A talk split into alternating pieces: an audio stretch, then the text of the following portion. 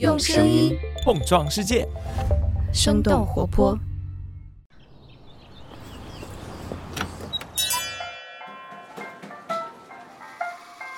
您的生动早咖啡好了，请慢用。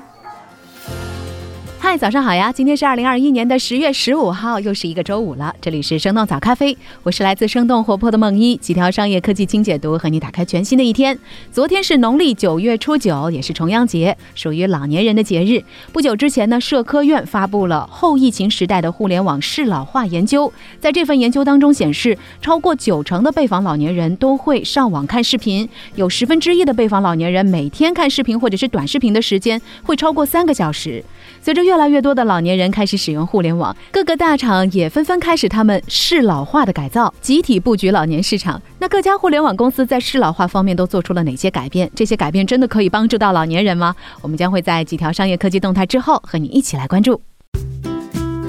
蜜雪冰城终于要 IPO 了。在二零二一年初，这家公司就已经传出了上市的消息。直到国庆节的前夕，他们完成了在河南证监局 IPO 辅导备案，正式开启了上市之旅。目前呢，这家公司的估值达到两百亿元。蜜雪冰城从一九九七年在河南以摆摊卖冷饮起步，并且在二零零八年正式注册公司。根据界面的报道，它去年的销售额达到了六十五亿元，利润呢是八亿元，平均八块钱一杯的蜜雪冰城在同类的精品当中显得利润极薄。但是呢，它还有一大部分的收入是来自于加盟费和供应链。截止到去年的十一月，蜜雪冰城在全国呢有一万两千五百五十七家的加盟店，各个城市的加盟费尽管有所不同，但也都是一笔不。小的数字。根据蜜雪冰城的官网显示，如果想要开一家在三类地级市的加盟店的话，预计各项费用加起来至少需要三十七万元。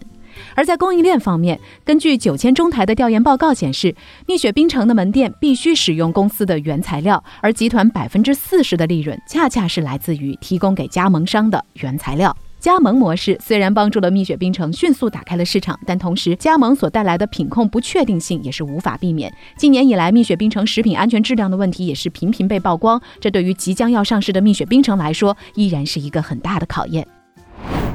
距离今年的双十一还有不到一个月了，那这一次呢，京东打算借即时零售拓展他们现有的业务版图。十月十二号，京东发布了全新的即时零售品牌小时购，消费者在京东 App 下单小时购之后，商品就会从周边三到五公里的门店来发货，一个小时之内配送到家。目前的小时购试图整合所有京东体系内的即时零售资源，接入了有十万家实体零售门店，在京东 App 和微信小程序上都推出了统一的。中心化入口。从去年四月份开始，京东将大商超全渠道打造作为下一个增量来源，而即时零售作为战略的重要一环，京东在今年三月以持股百分之五十一的份额，成为了达达快送这家配送平台的控股方，为小时购的配送环节做好准备。对比美团八月份二百万以上的日单量，即使算上京东到家、京东小时购和美团闪购的单量差距仍然不小。京东能否突破过去几年即时零售发展缓缓慢的困境，实现超过百分之五十的用户覆盖目标，还有待他们给出新的答案。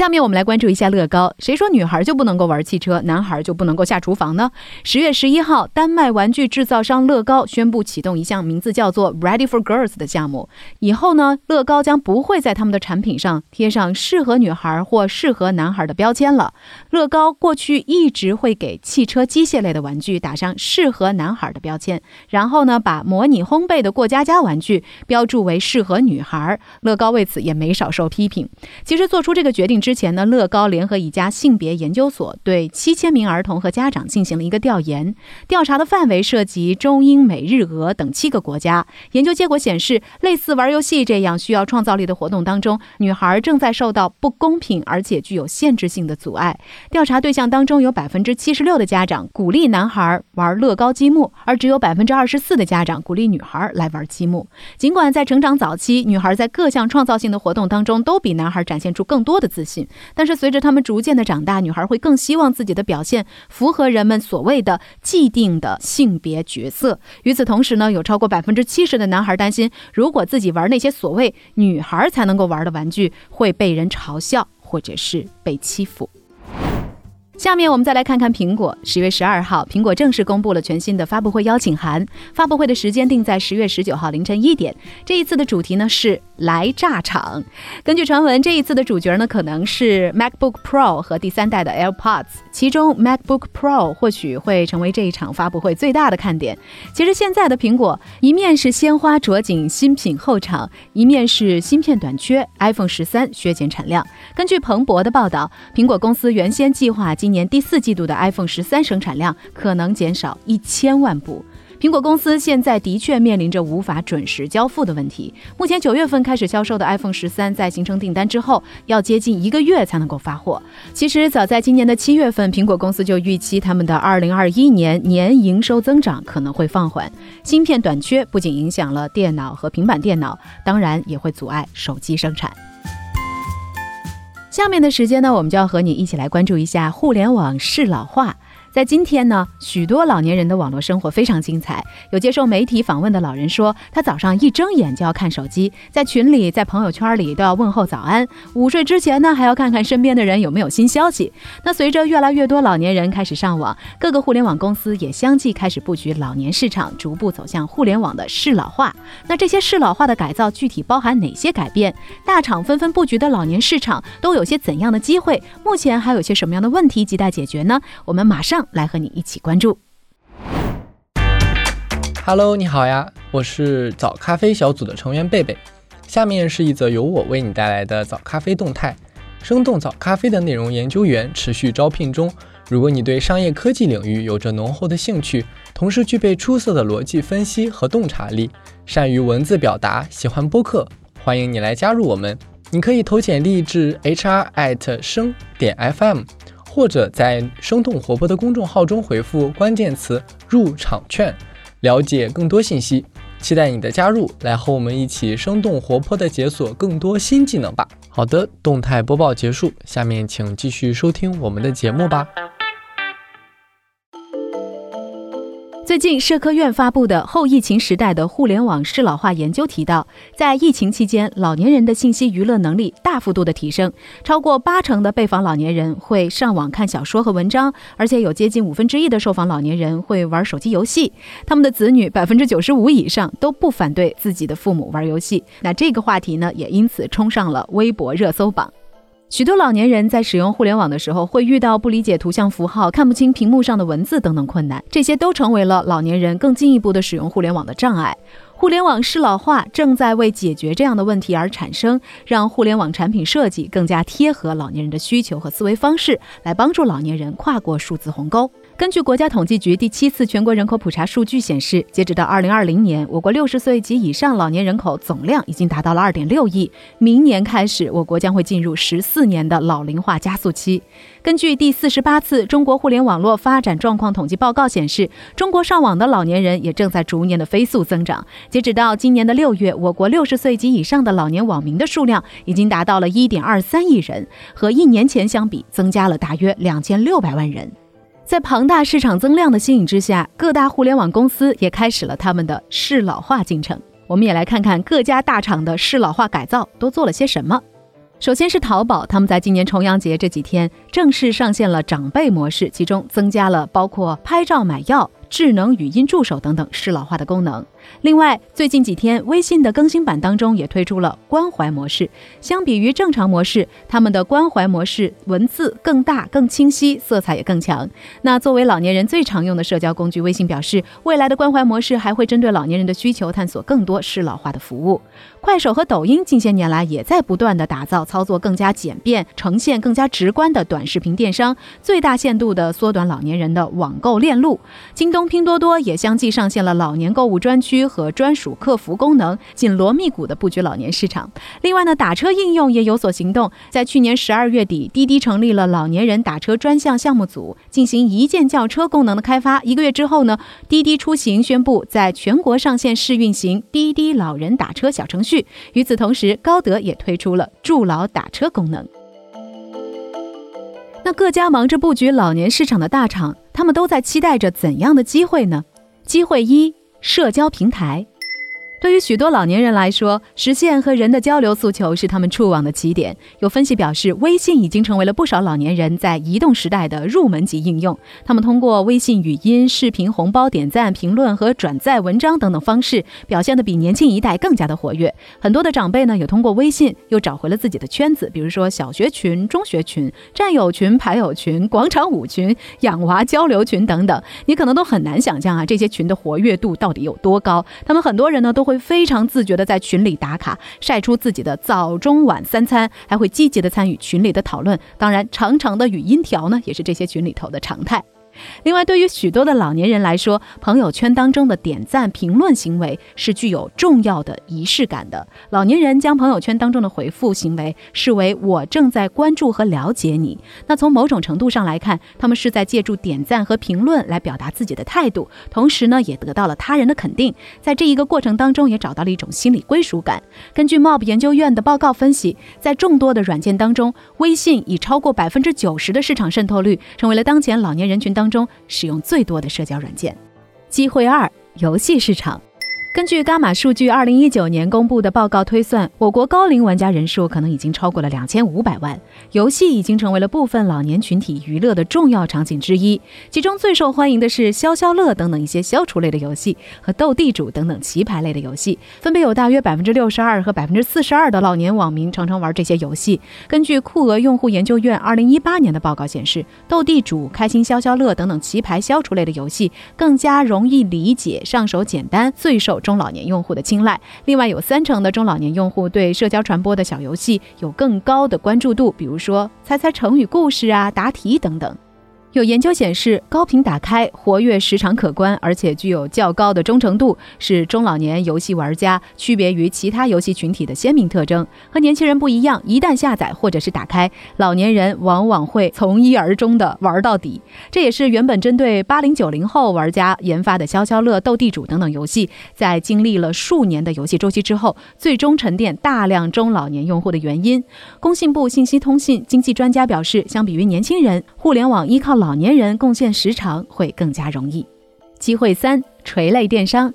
根据 Mob 研究院二零二一年发布的报告显示，拼多多在银发人群当中市场渗透率高达百分之六十五点九，仅次于微信，明显的高于手机淘宝的百分之五十四和京东的百分之三十五点五。自二零一零年以来，国内有过两波老年电商创业的小高峰，包括老年电商 App 以及以微信为载体的社群性团购电商等等，都曾经被资本看好。然而最后呢，只有拼多多、阿里等等主流的电商平台真正的得到了迅速的发展。根据三十六氪的报道显示，京东近三年以来，五十五岁以上活跃的用户呢超过了两千万，而淘宝和拼多多二零一九年底五十岁以上的活跃用户都超过了三千万。机会四。短视频，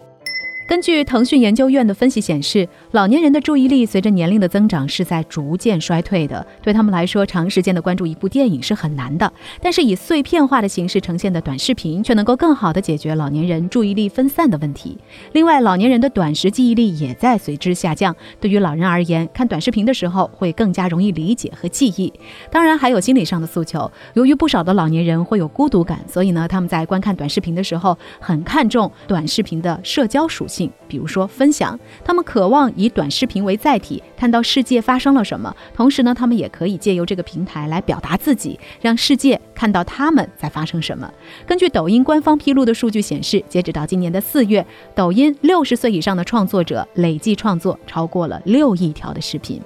虽然从目前来看，开发互联网经济当中的老年市场有各种机会和空间，但是当下银发消费要从潜力变成现实却不是那么容易。互联网适老化的发展目前还存在哪些问题呢？首先，各个平台的适老化仍然停留在使用的便捷性上，并没有触及供应链和产品设计层面。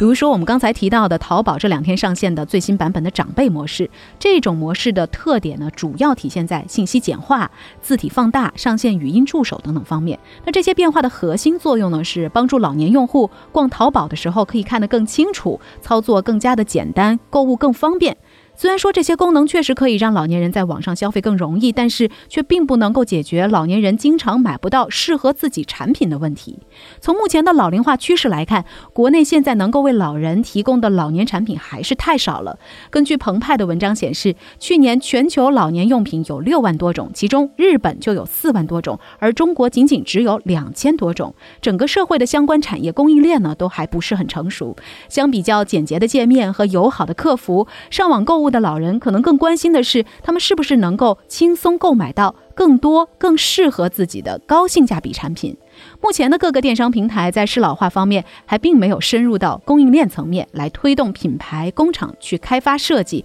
或者是制造更多适合老年人生活的产品。其次，虚假宣传和诈骗广告的清理仍然不彻底。